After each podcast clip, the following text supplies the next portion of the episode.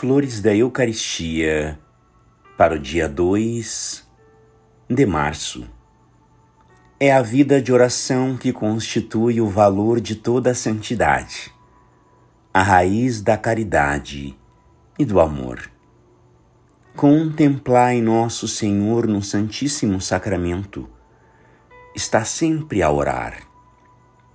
É o grande suplicante da Igreja e obtém mais por sua oração do que todas as criaturas juntas. Jesus, porém, reza no aniquilamento. Quem vê ou percebe sua oração? Os apóstolos vinham-no rezar sobre a terra. Podiam ouvir os seus gemidos no jardim das oliveiras. Aqui, entretanto, a sua oração é toda aniquilada e é tanto mais poderosa quanto mais profundo é o seu estado de imolação. Comprimi a esponja e ela deixará correr o líquido que contém. A compreensão é necessária para que haja grande força de expansão.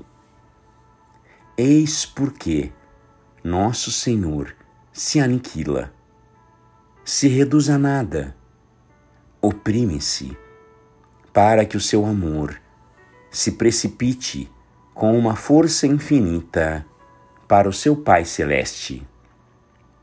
A alma contemplativa reconhece em Jesus o seu modelo. Não quer ser conhecida. Recolhe-se, concentra-se e apraz-lhe estar sozinha.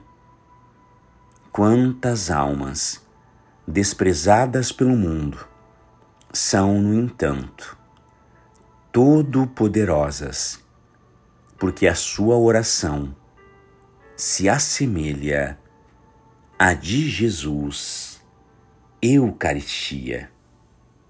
Graças e louvores sejam dadas a todo momento ao Santíssimo e Diviníssimo Sacramento.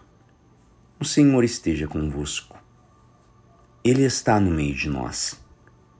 Por intercessão do coração imaculado de Maria, de São Pedro Julião em Mar. Abençoe-vos o Deus Todo-Poderoso, Pai e Filho e Espírito Santo. Amém.